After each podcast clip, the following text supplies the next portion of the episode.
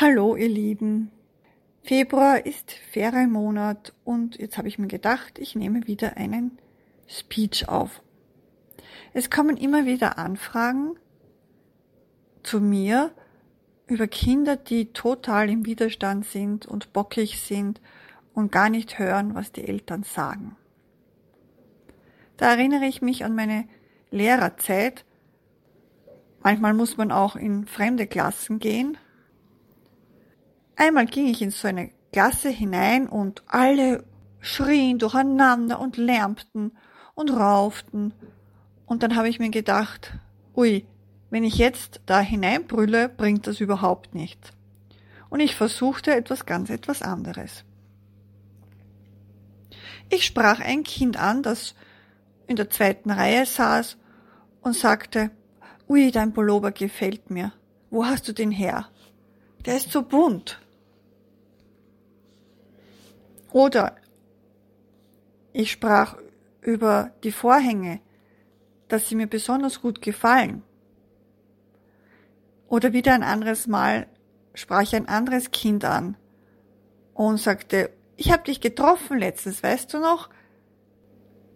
Man wird nicht glauben, dass innerhalb weniger Minuten oder sogar Augenblicke es mucksmäuschenstill in der Klasse war und alle Kinder plötzlich auf mich horchten was ich zu dem einen Kind sagte.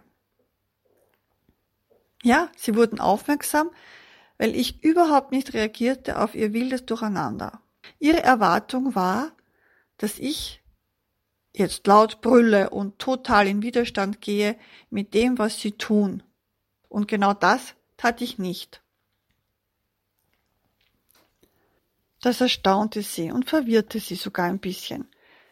Deshalb war plötzlich alles ruhig und sie schauten, was eigentlich hier passiert. Ah, da reagiert ja niemand auf unser Treiben, also brauchen wir auch nicht weitermachen.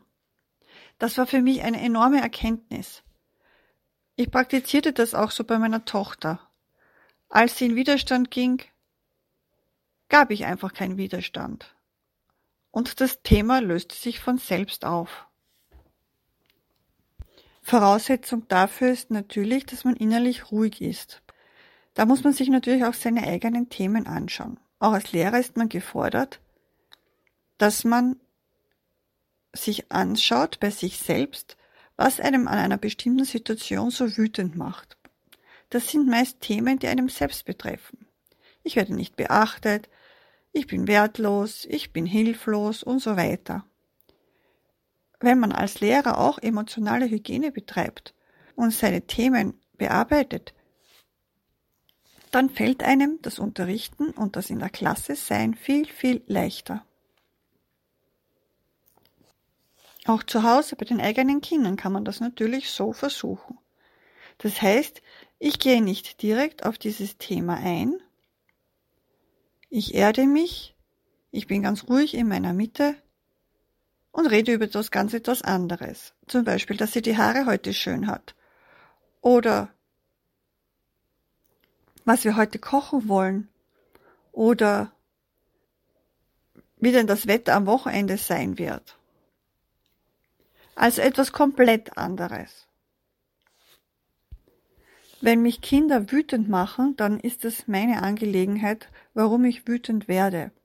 Das klingt furchtbar, ich weiß, aber es stimmt. Wenn man keine Themen mehr hat, wenn einem nichts mehr wütend macht, dann wird man auch nicht wütend. Das ist so, wie wenn man eine offene Wunde hat und Salz hineinstreut. Da wird es wehtun. Aber wenn hier keine Wunde ist, dann merkt man gar nicht, dass hier das Salz auf die Haut gefallen ist. Genauso verhält es sich mit anderen Dingen. Wenn man keine Resonanz mit irgendetwas hat, bringt einem es nicht mehr durcheinander oder nicht mehr ins Ungleichgewicht, nicht in den Zorn und nicht in die Unruhe. Wenn man nun geerdet ist und total bei sich und ein Kind versucht, jetzt Widerstand zu geben und es aber keinen spürt, wird es keinen mehr geben, weil es merkt, dass es keinen Sinn macht. Vielmehr macht es Sinn, den Kindern Nähe spüren zu lassen, Verbundenheit. Ich meine damit Verbundenheit über das Herz, Da kann man sich zum Beispiel öfter mal hinstellen und sich vorstellen, dass sein Herz ganz weit offen ist und das Herz des Kindes auf der anderen Seite des Raumes erreicht. Das ist auf einer Ebene, die man nicht bewusst wahrnehmen kann, aber Kinder spüren das. Wenn man das täglich praktiziert, wird man viele Verhaltensänderungen bei Kindern merken. Kinder wollen verstanden werden. Wenn man ihnen das Gefühl gibt, dass man ihre Gefühle wertschätzt, das muss man nicht mal sagen, weil oft sind Worte nur Worte und nicht wirklich mit Gefühl hinterlegt. Deshalb ist es gut, wenn man erst einmal im Stillen versucht, die Gefühle des anderen wertzuschätzen. Die Reaktionen des anderen wertzuschätzen. Wertschätzung ist ein ganz ein großes Thema.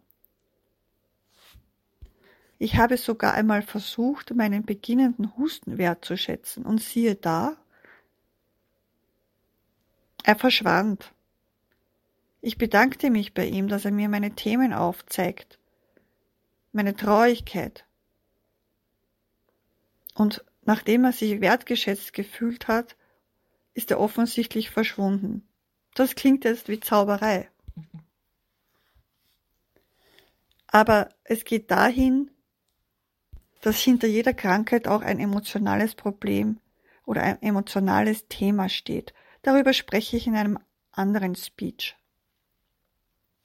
Für heute belasse ich es einmal dabei und eure Aufgabe ist es, zu üben, nicht in Widerstand zu gehen mit etwas, was einem widerfährt und wo man merkt, man hätte eigentlich Widerstand. Das ist eine gute Übung für viele Dinge, die einem im Alltag begegnen, nicht nur bei den eigenen Kindern. Ich wünsche euch gutes Gelingen und viel Freude. Eure Silvia.